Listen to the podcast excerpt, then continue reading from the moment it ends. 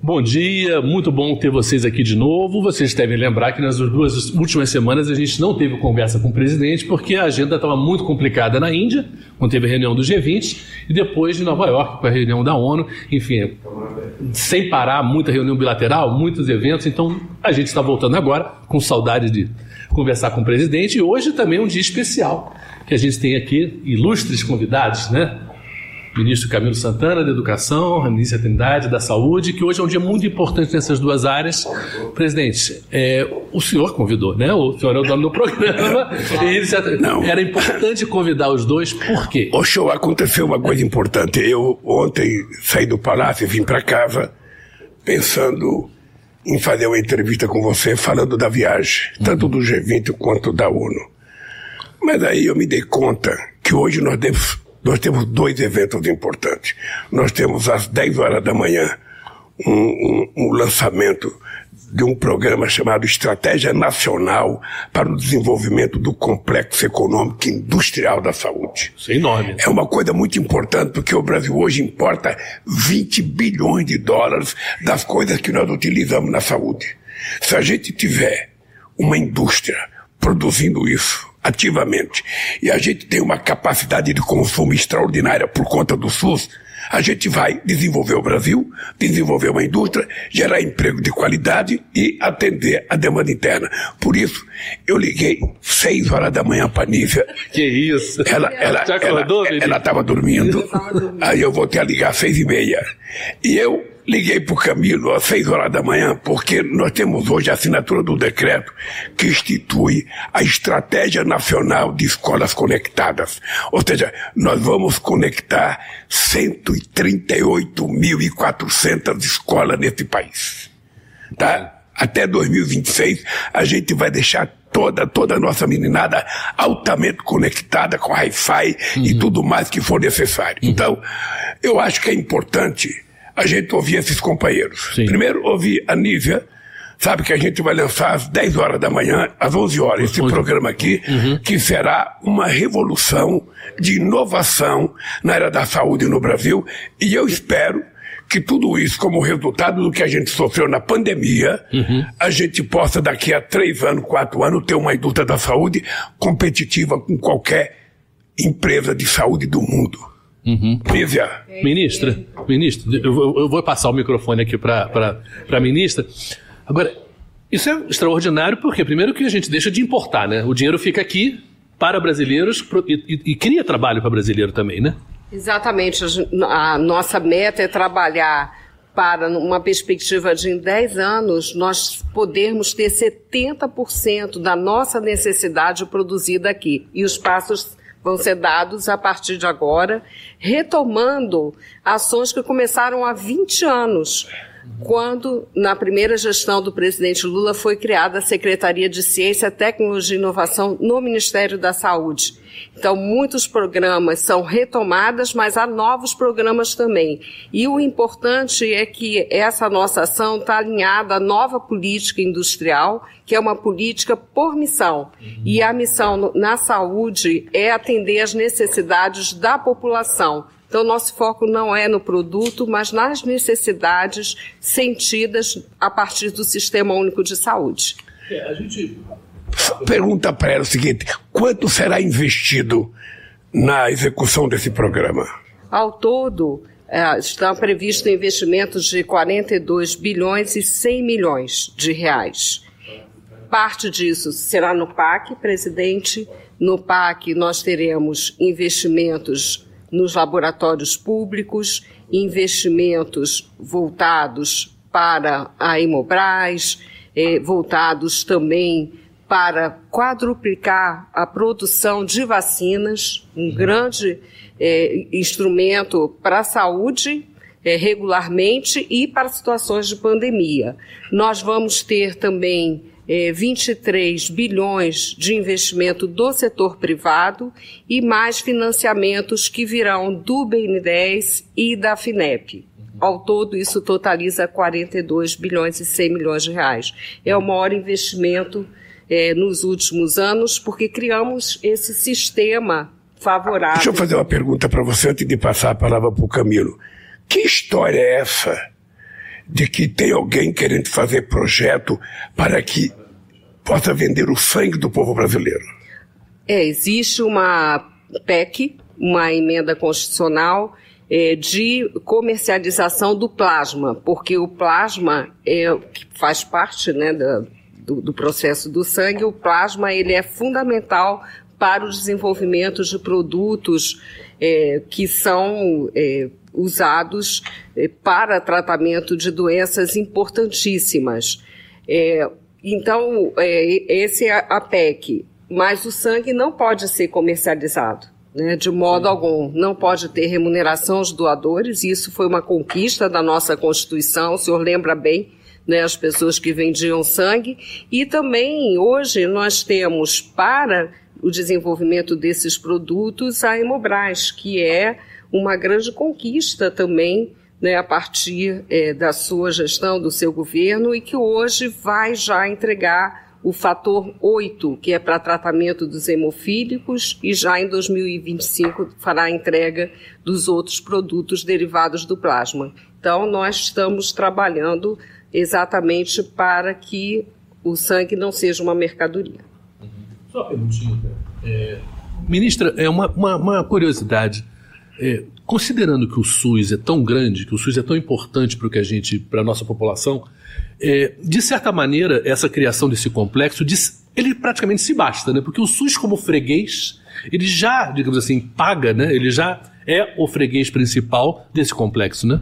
Exatamente. O, o, SUS, o maior sistema universal do mundo, né, que atende a mais de 200 milhões de pessoas, tem o que a gente chama o poder de compra, as compras públicas do Estado. Então, isso faz com que setor público e privado possam trabalhar juntos para esse atendimento. Uma garantia. É uma garantia. E uma coisa muito importante nessa relação com o setor privado é a previsibilidade que o presidente vem tanto falando. Né? Eu, eu discuti com lideranças é, do setor, temos trabalhado nessa direção. É para ter investimento em inovação, em produção, é fundamental ter uma previsibilidade. E isso, a partir de 2017, é, foi o Brasil ficou numa vulnerabilidade muito grande e esses investimentos ficaram numa situação muito difícil. Eu, quando era presidente da Fiocruz, vivi isso na pele, posso uhum. dizer.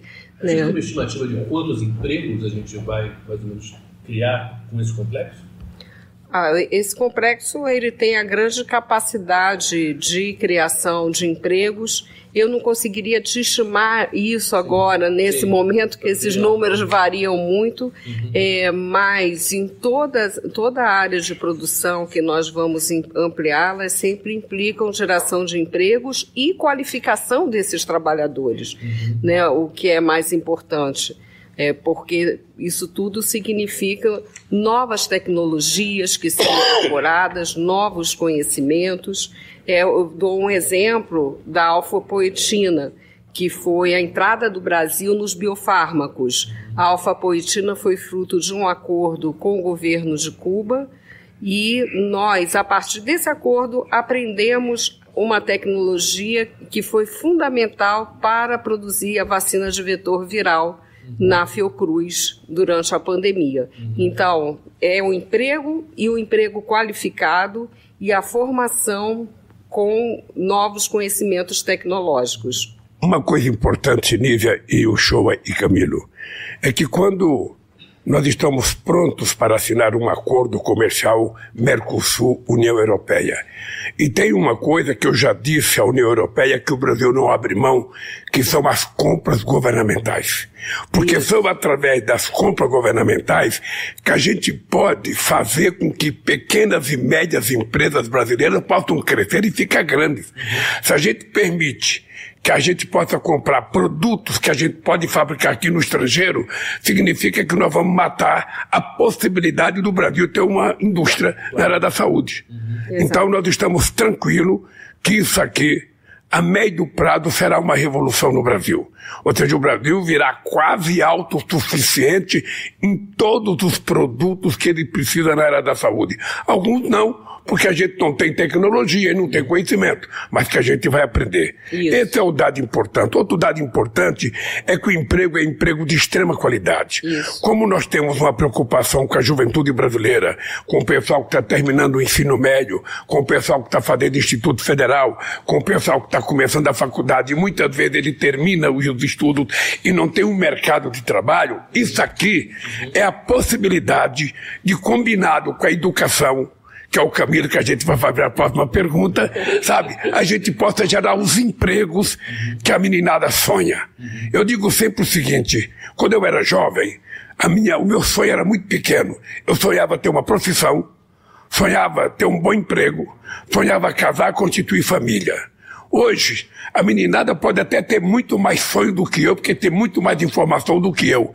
Mas a verdade é que a possibilidade de realizar o sonho dele está mais difícil porque a competitividade é maior, o mercado está mais difícil. Então, cabe a nós, sabe, fazendo um projeto desses, na indústria da saúde, fazendo um projeto desse de conectar a educação brasileira, fazer essa revolução que as pessoas tanto precisam.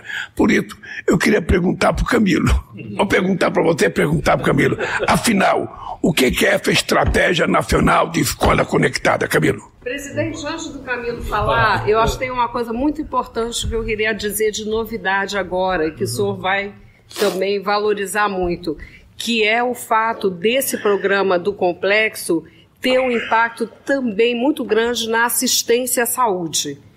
De que maneira? Nós teremos um programa de modernização da assistência hospitalar mas também na atenção básica, na assistência hospitalar, permitindo que novas tecnologias menos invasivas para os pacientes possam é, ser adotadas e, e, promovendo, junto com a EBSER, que é uma empresa do MEC, e com os, hospita os hospitais universitários e é, os hospitais que atendem o SUS, com os filantrópicos, além dos públicos eh, e outros privados, que possam ter uma modernização, eh, processos eh, de modernização que vão de equipamentos às compras. Então, há uma conexão. Por isso que eu falo que não é só o produto, é o processo, levando mais saúde à população. Eu não quero me empolgar muito, não, para deixar meu companheiro falar. Camilo, conexão, conectividade. O que, que é essas escolas aí? Até porque, sem, até porque sem educação, é. sem investimento em formação profissional qualificada, a nossa indústria não vai crescer como a gente quer que cresça. Então tem que. Uma coisa de cada vez. Camilo, vamos voltar para a escola então e explica para a gente o que, é essa escola com internet para o Brasil todo. Bom, primeiro, bom dia, presidente, bom dia o show. Bom dia, minha querida ministra Andísia, a todos os telespectadores que estão nos assistindo, presidente.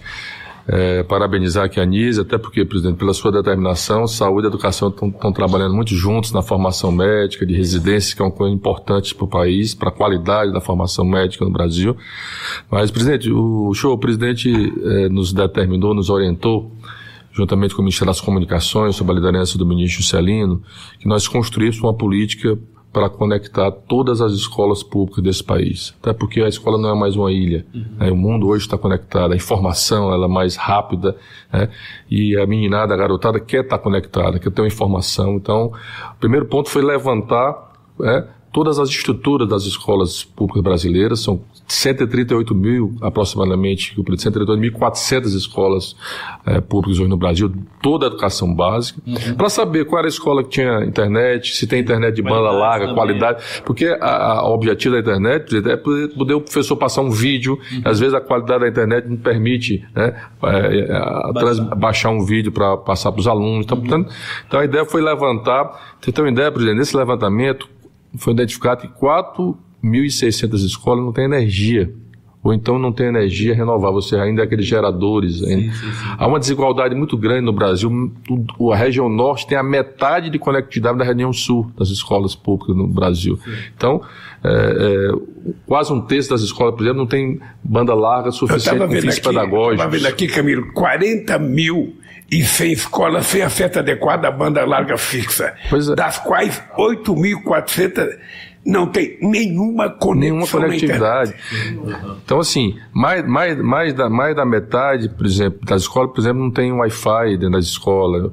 Poucas escolas, além tem escola ainda que tem conectividade, mas só tem conectividade lá na, na, na sala da direção do, do diretor da escola, não tem acesso para o professor, para o aluno. Então, a estratégia foi que o senhor vai criar um comitê através de um decreto hoje, que vai participar vários ministérios, Ministério da Ciência e Tecnologia, Ministério da Educação, da própria Casa Civil, né? Os recursos serão recursos do Fundo da Universalização do Sistema da Telecomunicações, que é o FUST, e também recursos do, da, do, do leilão do 5G, né? que foi Sim. um compromisso de investir nas escolas. Né? Então, essa estratégia vai definir é, a gente levar não só banda larga, porque a, a, a, tecnologia diz que é preciso ter um é, megabits por mil megabits por aluno uhum. é, per capita numa escola para garantir Sim. fins pedagógicos. Né? Porque o objetivo da internet é complementar o aprendizado do aluno, não é substituir o livro, né? é complementação, é ter acesso à informação, à consulta, a vídeo, é ajudar na gestão escolar, você ter a frequência digital, você ter o acompanhamento da, das notas dos alunos, você muitas vezes poder mandar uma mensagem para o pai quando o aluno falta. É, por que, é que o aluno está faltando na escola? Então, isso é, isso é tudo mais automatizado, mais dinâmico, mais rápido. Né? Nós não queremos perder um aluno mais nessa escola pública do Brasil. Então, tem esse fim também. Tem um fim do ponto de vista da formação do professor. Nós estamos trabalhando a cidadania digital, presidente. É importante que o aluno, que as pessoas saibam usar a internet, usar as plataformas digitais né, com fins é, para o bem, não para o mal, que a gente vê tanto, às é. vezes, na, na, no, no, submundo da internet. Uhum. É, que nessa ligação de educação com saúde, a gente viu exatamente o problema da pandemia, né? Exato. Que foi um momento em que a gente precisava demais e que as, as crianças tivessem acesso. Desinformação. E muitas crianças não teve acesso, não, não só na escola, mas em casa. Quer dizer, realmente, você fala tanto em desigualdade, né, presidente? Essa desigualdade bagunçou demais a educação das nossas crianças, né? Não, sem dúvida. Então. Ô Camilo, até 2026 a gente vai atingir isso? A meta é, esse comitê vai trabalhar, a meta é até o final de 2026, presidente, sob sua orientação, nenhuma escola pública deixar de ter conectividade com fins pedagógicos. Não é só ter internetzinha lá com baixa velocidade que e que tem equipamento que tenha, que, que tenha um laboratório de informática, que pelo menos tenha laboratório de informática, que tenha tablet, que tenha computador, que tenha Wi-Fi na escola. Lá nós estamos trabalhando para, inclusive, poder o Wi-Fi funcionar, principalmente nos finais de semana, fora da escola. Sim. Próximo, da, a, a próxima ali ao bairro onde está a escola localizada. O sinal pode chegar. Inclusive atendendo as UBFs que estejam Não, aí eu ia falar, escolas. esse programa também vai atender todas as unidades básicas de saúde do Brasil. Uhum. É porque, como você vai levar? Porque aí a estratégia vai ser definida pelo comitê, ah, precisa levar cabo de fibra ótica para é, é, é, essa comunidade. Então, geralmente tem, tem uma unidade básica lá pronta. Então, vai levar até a unidade básica de saúde, porque é fundamental a integração também das informações nas unidades básicas de saúde. Onde não tem possibilidade de levar o cabo, vai ser via satélite, pela Telebrás, uhum. que vai levar, que já leva, inclusive, hoje, é, conectividade para algumas escolas, mas vamos universalizar. A ideia é garantir banda larga, velocidade para todas as escolas públicas, com os fins pedagógicos, com acesso a equipamento, com formação digital dos professores, né? que às vezes também tem professor que ele não tem, é, precisa, precisa da formação nesse sentido, Sim. e a cidadania digital dentro da base comum curricular da nossa escola. É fundamental que as pessoas compreendam a importância né, de usar, saber usar né, é, a, a, internet, as informações como auxiliar né, para as informações dessa meninada. E é uma forma também, presidente, hoje, hoje o jovem quer estar conectado, quer é, ter acesso a um computador, quer ter acesso a um Wi-Fi, quer ter acesso. Então isso é importante também para garantir, estimular o aluno também a estar numa, numa escola, tá? precisa despertar sempre o aluno querer ir para a escola, sentir bem na escola, ou seja, é, a, a, o, o, receber bem o aluno na escola e ter condições para ele ter internet, ter prática de esporte, ter. E aí isso conecta muito, presidente, com o seu programa que o senhor lançou também, da escola tempo integral. É, o aluno passar o dia inteiro na escola, e quer dizer que 100% dos estados já aderiram seu, a esse programa, né? 85% dos municípios já aderiram ao programa, é? então está muito conectado também a algumas políticas que o senhor tem definido como estratégia nesse seu terceiro governo, na educação básica, como também a alfabetização Né? Eu, aliás, eu quero dar um, um, dado importante que eu falei aqui na, naquele outro programa. 100% dos municípios, já aliás, 100% dos estados aderiram e 98% dos municípios brasileiros já aderiram à política de alfabetização na idade certa das crianças brasileiras. Uhum. Então, isso é muito importante para o futuro da educação do país. Ministro, uma curiosidade, é, é, quando a gente fala de redes sociais, internet, quer dizer, é um mundo que teoricamente é maravilhoso e tem um lado, obviamente, maravilhoso, mas tem um lado danoso, tem um lado complicado. A gente pode pensar em eventualmente no currículo. Lá atrás a gente teve aula de moral e cívica. Eu tive aula de moral e cívica. A gente podia ter uma aula de cidadania, uma aula que a gente também ensinasse essa criança, esse jovem, dos perigos da internet, de como usar a internet, do, do respeito às meninas, do respeito. Porque isso é um problema muito sério hoje na sociedade. Show, nós vamos distribuir aqui esse, esse. Fizemos um folder aqui. Dentro da estratégia, a primeira a estratégia fala do currículo. Sim. Ou seja, a formação do nosso aluno, né, e nós queremos criar a cidadania digital, uhum. que o aluno, que o professor saiba como usar uhum. né, para o bem, é, para a informação, porque isso é fundamental hoje, hoje a velocidade da informação Sim. chega. Então isso é, está dentro da estratégia, porque portanto a estratégia não é só levar a internet. Sim. A estratégia é todo um conjunto é. de ações, de formação, de, de poder de da gestão escolar, uhum. é todo um conjunto.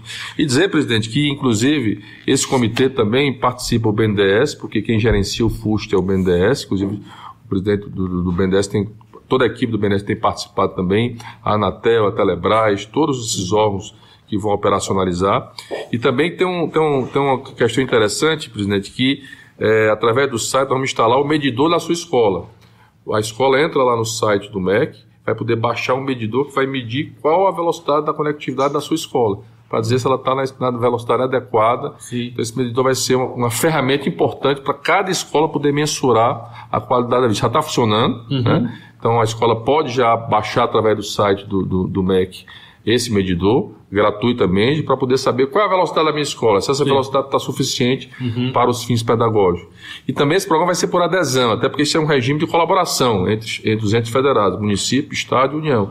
Então, os, como foi na alfabetização, como foi no tempo integral, claro. os municípios agora vão aderir através do sistema CIMEC do MEC, uhum. dizer que quer que as suas escolas estejam... Agora, né, o Camilo, isso significa que o Ministério da Educação tem que cuidar com muita responsabilidade do conteúdo. Sem dúvida. Que o jovem vai ter acesso. Eu, por exemplo, acho, já falei duas vezes, mas nunca falei com você, mas vou falar agora pelo microfone, que é o seguinte: nós precisamos colocar no currículo escolar brasileiro a questão do clima. Uhum. A questão do clima não é um problema menor é um problema muito sério que está acontecendo no Rio Grande do Sul. Sabe, não é normal. O que está acontecendo no Rio Madeira agora com a seca não é normal. Tem região que está com dificuldade de receber alimento porque o barco não consegue chegar lá. Ou seja, a, a, gente tem, tem visto a temperatura mudar. Faz frio aonde só fazia calor, chove aonde não chovia, sabe? Faz calor aonde só fazia frio. Ou seja, o planeta está nos dando um alerta. Então, se na nossa idade a gente não aprendeu a cuidar do clima, é importante que através da escola a gente prepare as crianças e os adolescentes para educar os pais. Quem sabe uma criança saiba dizer para o pai o que, que é seletivo na questão do lixo Uhum. fazer coleta seletiva, porque nem todas as prefeituras fazem, mas isso não implica que a gente não faça dentro de casa. Significa aproveitar a água de forma mais adequada. Eu acho que nós vamos chegar um dia, Camilo, em que a água que você dá descarga no banheiro não pode ser água potável. Uhum. Não, tem, não tem, tem nenhuma explicação. Não tem sentido. Não tem nenhuma explicação. Então é preciso a gente começar a trabalhar a questão do reuso da água para que a gente não utilize água potável, sabe, para usar no banheiro. Então, essas coisas, se não tiver no currículo escolar, se a criança não aprender com 7, 8, 9, 10, 11, 12, 13, 14, 15 anos, essas coisas, quando ele tiver na minha idade, ele vai ser quase que um analfabeto climático. Uhum. Um analfabeto na questão ambiental. Então eu queria que você pensasse nisso, porque acho que nós temos que colocar, e via internet é muito mais fácil hoje a gente fazer um currículo desse. Sem dúvida, presidente. Eu queria só dizer que eu, eu tenho discutido isso com a ministra Marina, para a gente discutir qual o modelo pedagógico e o formato disso nas escolas brasileiras. Já, já, tem, já tem experiências em várias escolas espalhadas pelo Brasil, né? tanto públicas do ensino básico como no ensino médio, fundamental como no ensino médio. Portanto, até porque isso é um tema fundamental para o planeta, para o Brasil, e o Brasil precisa despertar, é, né? fortalecer é. essa questão uh, do meio ambiente é fundamental. É, a gente está vivendo essa onda de calor absurda dessa semana, né, no Brasil inteiro, né? A gente está em setembro e meu Deus do céu, um calor que nunca ninguém viveu né, né, né nessa época. É, e é muito Olha, interessante. Os Estados já implementaram a disciplina, por exemplo, o Pará onde vai acontecer a COP, já implementou no ensino médio uma disciplina específica para a questão para tratar uhum. a questão do meio ambiente. Então, Sabe que eu ia comentar, Camilo, uma coisa muito interessante. É, eu tive a experiência até de coordenar esse projeto há mais de 20 anos, mas ele continua, felizmente. É bom quando a gente começa uma coisa e continua, que é a Olimpíada Brasileira de Saúde e Ambiente, que as escolas apresentam projetos e é uma beleza, porque uma adesão enorme em todo o Brasil. É um dos projetos mais bonitos que eu participei e continua aí. Continua Aliás, com relação com a educação, com o apoio, é uma, é uma sugestão. Três escolas concorrendo as melhores escolas do mundo, em experiências, em ações dos próprios, da própria comunidade escolar. E duas são brasileiras. Uma de Belo Horizonte, e a de Belo Horizonte foi exatamente por uma experiência na coleta de lixo seletiva realizada na comunidade né? lá é, numa comunidade de Belo Horizonte, não me lembro o nome do bairro, mas uhum. e a outra no Ceará, uhum. também por experiência na área, é, porque, é, eles avaliam projetos que extrapolam a sala de aula, que trabalham a comunidade no entorno da comunidade, porque a escola uhum. não é mais um, um, um, local isolado, uma ilha isolada, ela precisa estar é, uhum. conectada é, com, com os problemas com a comunidade. É isso, mas essas coisas... Nós estamos Camilo, concorrendo com os três do mundo, duas são brasileiras. Essas coisas é importante a gente mostrar para todo o povo brasileiro, porque quem sabe outros estados e outras cidades seguirão o modelo dessas escolas e a gente pode ter centenas de escolas ajudando a fazer esse trabalho de cuidar do bairro, de cuidar da cidade. Camila, é o seguinte. Inclusive, lá, nesse projeto lá no Belo Horizonte, a comunidade colocava o lixo no saquinho no chão e vinha os, o cachorro e rasgar. Então eles criaram uma espécie de cada um número para cada casa e um, um armador, coisa simples, um armador, ele pendura o saquinho na parede uhum. e aí não tem mais aquela cor do, do, do lixo tá. Uhum. Então, assim, um, foi um trabalho assim, eu assisti a, a apresentação. Assim vai acabar com vira-lata. não, não é, não é vira-lata, é vira-saco. deixa, deixa eu dizer uma coisa, ô, ô Camilo. Uh, uh, Nesse, nesse plano estratégico de escolas conectadas, uh, o que, que, é as outras coisas mais importantes que vai acontecer no Brasil? A partir do lançamento desse programa, o que, que você acha que vai acontecer? Não, o que vai acontecer é que nós vamos dar oportunidade para melhorar uh, o método pedagógico da aprendizagem dos nossos alunos nas escolas. Porque hoje é diferente só um professor estar tá numa, numa, numa lousa com, com o aluno. Você vai poder usar uma lousa digital, você vai poder fazer, passar um vídeo, levar mais informações para os jovens. É, o, o professor pode, pode construir o seu, a, seu, a sua aula também através do computador. O, a meninada poder também ter, ter aula de, de, de, cidadania digital usando um tablet, usando um computador. Ou então seja, isso vai. Deixa eu te fazer uma pergunta que para mim é curiosidade. Apesar de tudo isso, é muito importante a presença do professor na sala de Sem aula. Sem dúvida. Isso não substitui professor, nem substitui livro. Não, não, não. Isso é e complementar. Isso é, é, são, são ferramentas complementares para o modelo pedagógico dentro das escolas públicas Você tocou no assunto... E para a gestão. Você tocou no assunto muito importante, que é a questão do livro. Ah, nós estamos precisando fomentar a leitura nesse país. Então nós precisamos criar condições de fazer um programa que a gente possa incentivar as pessoas a ler. A primeira coisa que nós temos que ver é se é preciso baratear, se tem imposto para os, as, as, as empresas que fazem os livros, as editoras, para a gente tentar baratear o máximo possível o livro para que as pessoas tenham acesso, porque o livro às vezes é caro. O senhor está fazendo duas ações importantes. Uma está dentro do programa de alfabetização. Agora nós estamos passando recursos para as escolas. Toda escola de ensino fundamental vai ter uma espécie de cantinho da leitura dentro da escola, dentro da sala de aula. Cada sala de aula é um cantinho com um, instante. O projeto é lindo, com, com livros, porque a criança precisa ser estimulada desde, desde, desde os primeiros anos. É. Então, ela, a, o estímulo nos primeiros anos de vida é que fazem as pessoas ter o hábito da leitura. Então, e também para a alfabetização, é fundamental. É, mas algumas pessoas dizem, ah, Lula, você está ultrapassado.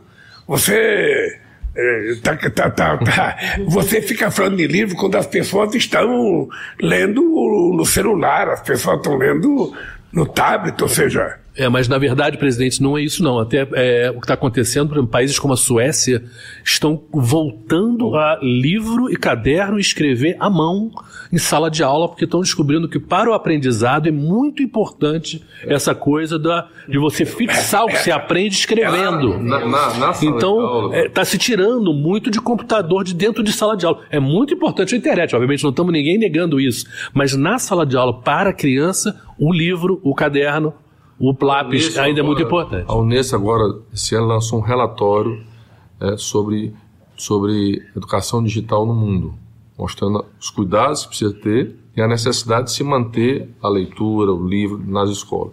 Agora, como a gente tem no Brasil muito desigual, a gente está trabalhando uma plataforma gratuita para acesso a, a, livros no Brasil. Qualquer um Você viu acesso. que nós aprovamos que cada conjunto habitacional do Minha Casa Minha Vida é, é. vai ter uma pequena biblioteca. Sim. Que é para tentar estimular as pessoas a lerem. É, porque, até porque o exemplo para os filhos muitas vezes são os pais, né? Então os pais lendo, pô, o filho também e a filha querem, querem ler, né? For implantar desde o início, os primeiros anos na escola, estimular o jovem, a criança a ler, né? É, quanto mais aumenta a idade, mais, mais difícil, difícil, esse hábito. Ah, no fundo, no fundo, depois, dessa, depois desse lançamento do Plano Nacional de, de Escolas Conectadas, eu penso que a gente pode afirmar ao povo brasileiro que a partir de 2026 a gente vai ter um outro país. A gente vai ter um país mais bem informado, mais conectado, as pessoas recebendo conteúdo de, em mais quantidade, mais qualidade. Eu penso que a gente pode melhorar, inclusive, a qualidade da sociedade civil que a gente vai criar nesse país. Porque eu me preocupo muito com a questão do humanismo. Ou seja, que ser humano que a gente está criando. Se é um ser humano humanista, se é um ser humano carinhoso, se é um, um ser humano solidário, se é um, um os filhos que obedecem aos pais, que se preocupam com os pais, ou são pessoas rebeldes que não obedecem a ninguém, que não obedecem professora, que xinga professor, que bate em professor. Tem muito disso no Brasil. Então eu penso que essa estratégia de escola conectada, a gente tem que ter em conta que tipo de ser humano a gente está formando para o Brasil. A gente quer combater a mentira. A gente quer combater a fake news a gente quer que as pessoas sejam tomadas pelo simbologismo, sabe, de uma sociedade verdadeira, de uma sociedade que pensa com o coração, que age com o coração, que seja mais solidária. Esse é o meu sonho e por isso eu estou jogando muitas fichas minhas nesse projeto de escolas conectadas. Presidente, eu queria só é, é eu juntar um pouquinho o que foi educação, saúde e meio ambiente. O senhor fala muito nessa questão do meio ambiente é, e da Amazônia e da possibilidade da gente aprender com essa Amazônia que a gente está protegendo. Então, no complexo de saúde, quanta coisa não se pode aprender através da educação de estudos de pesquisa, Instituto Federal, universidades, através de coisas que a gente vai descobrir por causa desse complexo de industrial de saúde, né? E, obviamente, então, liga tudo, né? Educação, saúde, meio ambiente, quer dizer, é essa necessidade de todo mundo conversar, porque está tudo interligado, né, presidente? Eu acho. Uhum. Eu, e, aliás, o que eu acho é essa, essa nova qualidade de conversação. Uhum. Hoje, eu sinto que a humanidade está muito individualizada.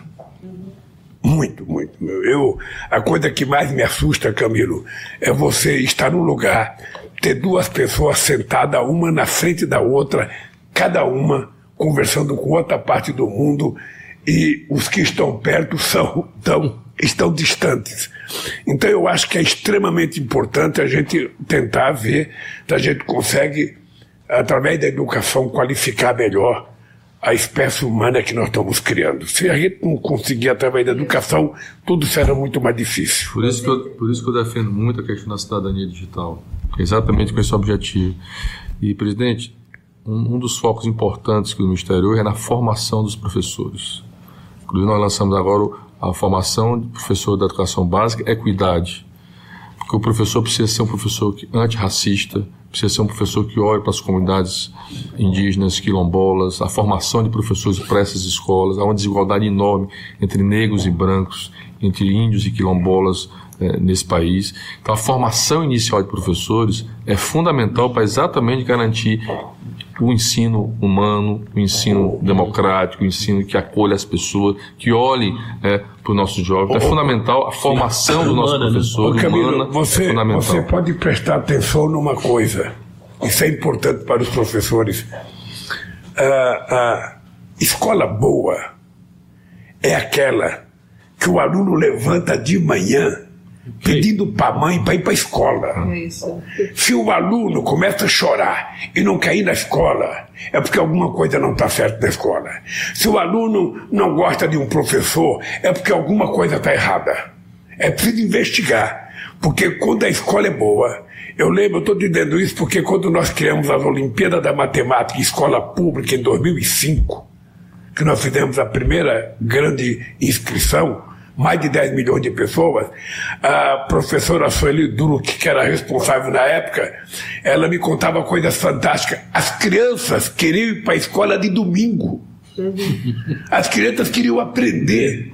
Ou seja, quando a escola é motivadora, Isso, acolhedora, uma diversão. sabe? E, e, não fica só ensinando que Cabral descobriu o Brasil, ou seja, tudo isso é importante saber, mas é importante que as crianças estejam conectadas com o seu mundo com o dia a dia, com a vida dos seus pais, com os problemas, sabe? Porque senão a pessoa não aprende a cidadania que nós achamos que todo mundo tem que ter.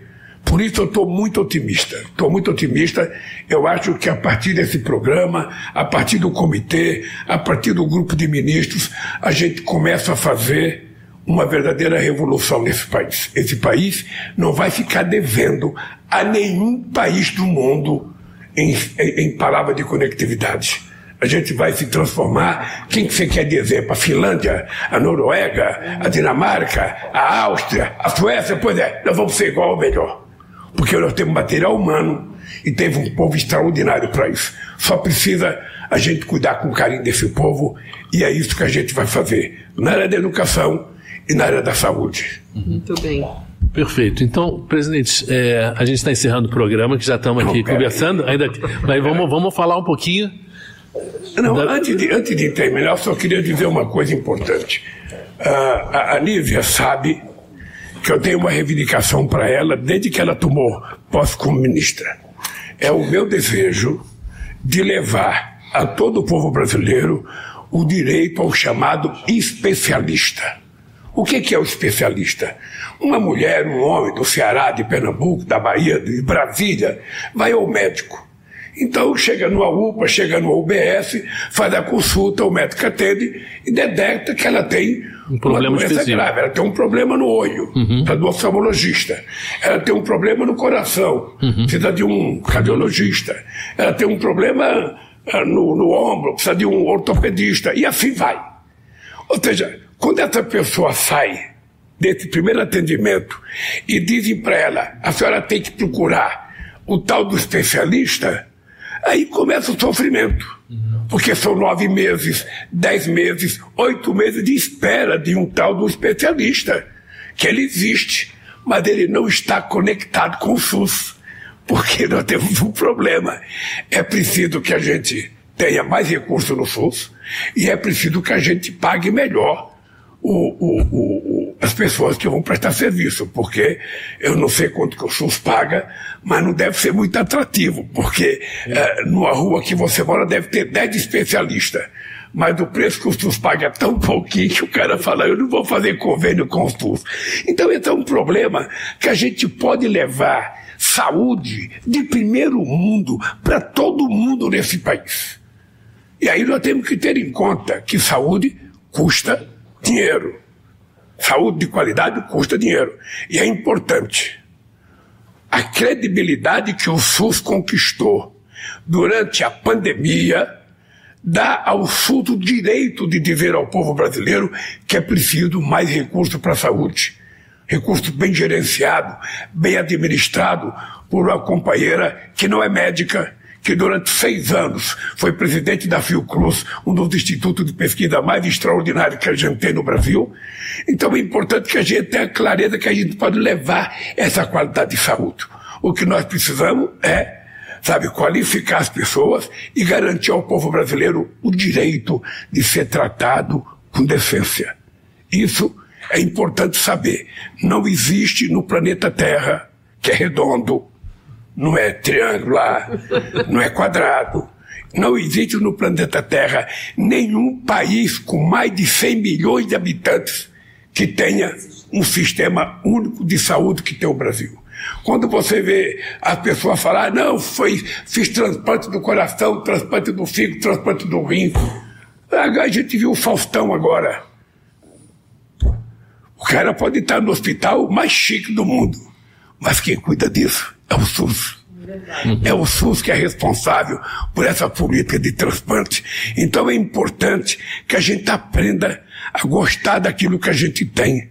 Se tiver defeito, a gente conserta. Mas vamos valorizar a virtude. Porque muitas vezes o SUS, era, o SUS era atacado por causa de uma pessoa, duas ou três que não era atendido. E se negava mil que tinha sido atendido anteriormente. Não é que o SUS não tenha defeito, tem defeito. Mas nós brasileiros, nós brasileiros, eu, presidente da República, sou grato ao SUS, grato aos médicos do SUS, grato às médicas do SUS, a enfermeiros e enfermeiras, a todo o pessoal que trabalha. Porque essa gente, na mais grave pandemia que nós tivemos no século XXI, essa gente se prestou a colocar sua própria vida em defesa de nós, em defesa do outro. E isso merece elogio e parabéns. Por último, eu queria falar uma coisa da viagem, porque senão não tem sentido. O Pimenta preparou todo um discurso para a viagem. É. O Estuquinha preparou as câmaras. É o seguinte, veja. Quando nós ganhamos as eleições, nós tínhamos uma primeira preocupação. Era não só fazer uma radiografia do que tinha acontecido no Brasil, e ao invés de ficar brigando com o que tinha acontecido, aquele negócio de ficar xingando, uhum. chorando e jogando a culpa em ninguém, nós resolvemos, ao fazer o diagnóstico, a gente resolveu cuidar do paciente. Uhum. Ou seja, cuidar do povo brasileiro. Então nós passamos o primeiro semestre recuperando todas as políticas públicas de inclusão social que a gente tinha acumulado ao longo de 13 anos de governo do PT.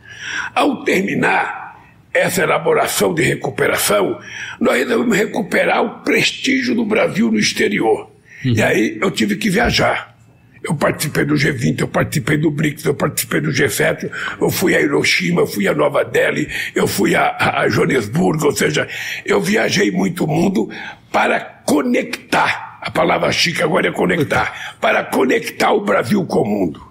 E depois tivemos a nossa participação na ONU, que foi uma participação memorável da delegação brasileira.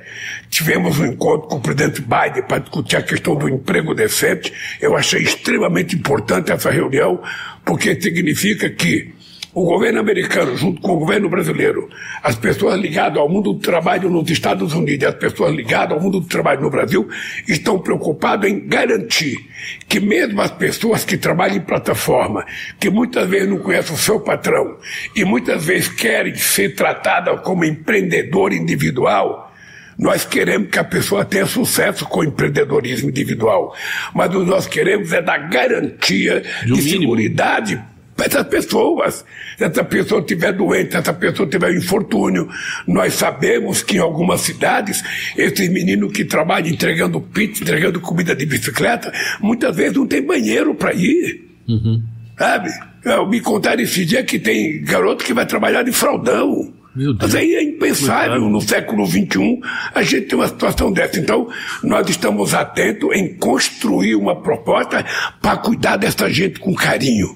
Pode ser um cara que tem bicicleta, pode ser uma pessoa que tem motocicleta, pode ser. O que nós queremos é que vocês sejam tratados com a dignidade que todo ser humano tem que ser tratado e receber um salário que permita vocês comerem pelo menos a comida que vocês entregam. Porque também não é humano você carregar comida nas costas, cheirando a comida e estar tá com seu estômago vazio. É importante a gente cuidar disso com muito carinho e nós então sabe, fizemos um, um, um, protocolo com o presidente Biden e eu acho que essas coisas vão andar daqui para frente.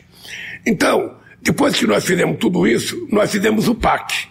O PAC é um grande projeto de investimento em infraestrutura, levando em conta a questão da transição energética, da transição climática. O Brasil tem um potencial extraordinário. Eu ontem brinquei com a imprensa que o Brasil será, para a questão de energia verde, aquilo que a Arábia Saudita é hoje no mundo do petróleo. Ou seja, nós temos um potencial excepcional nós temos terra, temos sol, temos gente competente, temos conhecimento tecnológico e temos mercado. Uhum. O mundo vai precisar disso. Eu, inclusive, liguei para o comandante da, da, da, da, aeronáutica, porque em 2010 eu fui visitar uma turbina de avião a etanol. O Brasil seria o quinto país do mundo a produzir energia. Esse projeto foi guardado. Eu saí da presidência, eu pensei que a gente já estava fazendo turbina, esse projeto desapareceu. Eu liguei para o Brigadeiro e falei, eu quero ir ao ITA. Uhum. Eu quero saber por que, que esse projeto não andou, porque agora que o mundo está precisando, sabe, combustível não fóssil, uhum. e nós somos Sim. imbatíveis nisso, está na hora da gente fazer a nossa turbina etanol e ser o quinto país do mundo a publicar essa, a fabricar essa turbina. E mais ainda, os navios os navios poluem muito o planeta. Então é preciso também que a gente tenha combustível. E o Brasil, nesse aspecto, eu descobri. Eu descobri que tem uma empresa brasileira, gaúcha, lá de Passo Fundo, que essa empresa produz biodiesel na Suíça. Na Suíça. E na Suíça, 100% dos caminhões são a biodiesel. Caramba. Aqui no Brasil, a empresa fala, não, porque estraga o motor, porque não sei das contas tal. Lá, a empresa brasileira produz 100% do biodiesel, coleta gordura gordura, sabe? Não, é gordura que, que as pessoas fritam ovo, sim, fritam sardinha, fritam, fritam um bife. O que sobra, coloca num galão no muro, essa empresa passa recolhendo e paga. Uhum. E produz combustível e o caminhão suíço todos, 100% utiliza biodiesel. Ontem eu falei com o ministro de Minas e Energia, pedi para ele conversar com a indústria automobilística, é. que eu quero saber por que, que aqui no Brasil a gente não pode fazer isso. Uhum. Se a Suíça pode, por que, que a gente não pode? Uhum. Sabe? Então, possivelmente porque o motor não é brasileiro, possivelmente porque o motor é estrangeiro e as empresas não querem. Mas nós vamos levar isso muito a sério, porque, gente, eu queria terminar agradecendo a Nisa agradecendo o Camilo, agradecendo o Shoa e deixando para vocês. Eu sempre fui uma pessoa de muita fé. Eu sempre disse para vocês, eu tive uma mãe que mesmo quando ela não tinha comida para colocar para oito filhos, ela não desanimava, ela não chorava. Ela dizia, meu filho, amanhã vai ter. Então eu fui um cara que nasci na minha vida aprendendo a ser otimista. Eu nunca tive um obstáculo intransponível. Eu não acredito. Eu sempre digo que a única coisa impossível é Deus pecar. O resto a gente pode fazer. E eu estou convencido que o Brasil, em 2023, 2024, 25, 26, e o Brasil daí para diante, se respeitar a democracia, o Brasil tem tudo para se transformar numa das economias mais importantes do mundo oferecendo aquilo que todo mundo deseja: combustível não fóssil, energia não fóssil e fazendo com que as nossas empresas consumam energia verde. É esse país que a gente vai criar com boa política de saúde, é esse país que a gente vai criar com boa política de educação, é esse país que a gente vai criar com muita democracia e sem golpe. Um abraço a todos vocês, obrigado, Shoa. Obrigado, Até obrigado, presidente. A próxima semana. Até Eu estou pensando que eu estou é. gostando tanto desse programa que talvez a gente faça mais que um por semana, viu? Vamos, vamos fazer. Parabéns. Agora, é muito bom ver essa energia e é, é importante que sexta-feira, muita gente sabe, o presidente vai fazer a operação é, no, no quadril E, obviamente, vai ter uma semana que vem sem dor, né? Pelo menos, né? Aleluia! que a gente Não, te show. deseja, acho que todo mundo O te deseja tem- que tem- essa operação Tem seja muita, perfeita. tem muita especulação sobre isso, tem muita gente tentando adivinhar. Veja, a verdade é que eu estou com essa dor desde agosto do ano passado, durante o processo da campanha. Naquela cena que você viu pulando no carro de som, você não sabe a dor que eu sentia. Mas eu pulava porque era preciso animar as pessoas. Se o candidato está lá com dor de cabeça baixa, ele, ele não passa otimismo para a sociedade. Depois, eu queria operar logo depois das eleições. Daí eu falei, bom, se eu operar agora, sabe, vão dizer, o Lula está velho, ganhou as eleições e já está internado. Não. Eu resolvi primeiro recuperar o Brasil, politicamente, internamente, com a inclusão social, depois recuperar o Brasil na geopolítica internacional, dizer para o mundo inteiro: o Brasil voltou. O Brasil está de volta com muita vontade, com muito tesão, com muita força de ser uma grande economia. E isso foi maravilhoso no G20, foi maravilhoso nos BRICS, foi maravilhoso em Nova York, foi maravilhoso na reunião CELAC e América Latina. E isso vai ser maravilhoso daqui para frente. Então eu tomei a decisão. Eu só vou viajar agora, dia 28 de novembro, ou 29, que é para os Emirados Árabes, para a COP28, que vai discutir a questão do clima. Então, até lá, eu vou ficar aqui em Brasília, eu não vou poder pegar avião, vou trabalhar normalmente, vou trabalhar. O Stuka não quer que eu ande de andador. Ele já falou, não vou filmar você de andador, então significa que você dar um não vai me ver de andador, você não vai me ver de muleta, você vai me ver sempre bonito, como se eu não tivesse sequer operado. Mas eu vou ter que ter um pouco de cuidado, porque a operação parece simples, mas a recuperação, a fisioterapia e a dedicação no tratamento Fundamental. é fundamental. Então eu vou me cuidar com muito carinho. Eu estou muito otimista, estou muito otimista. Eu disse ontem numa entrevista que o que me preocupa sempre foi a anestesia. Eu sempre tive medo de tomar anestesia. Esse dia eu fui fazer um tratamento, eu falei, a anestesia é só local que eu quero ficar acordado para ver. Doeu pra caramba. É, eu preferia não, não. ter tomado geral. Mas agora eu vou tomar. eu Não, vou tomar. vai passar a dor E na- eu na tenho- operação eu e tenho depois. certeza que eu vou voltar bem. Eu tenho que ter muita disciplina na recuperação e eu vou ter, porque eu tenho um compromisso com esse país. Eu falei para vocês, eu não quero governar o Brasil, eu quero cuidar do povo brasileiro. Cuidar. Cuidar de cada criança, de cada mulher, de cada homem, de cada trabalhador, de cada morador de rua que eu pretendo tirar da rua, de cada pessoa de mola-fita que eu pretendo acabar com as parafitas. Ou seja, o que eu quero, na verdade, é um sonho que todo mundo quer.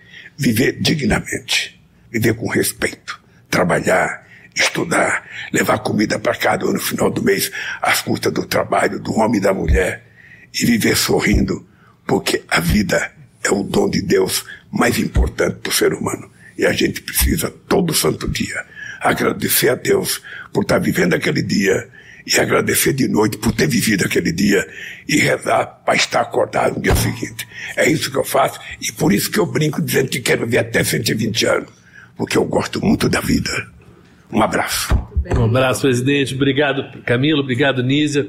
Muito bom, tá? Até o próximo Conversa com o Presidente. A conversa foi ótima, hein? Muito obrigado. Muito bem.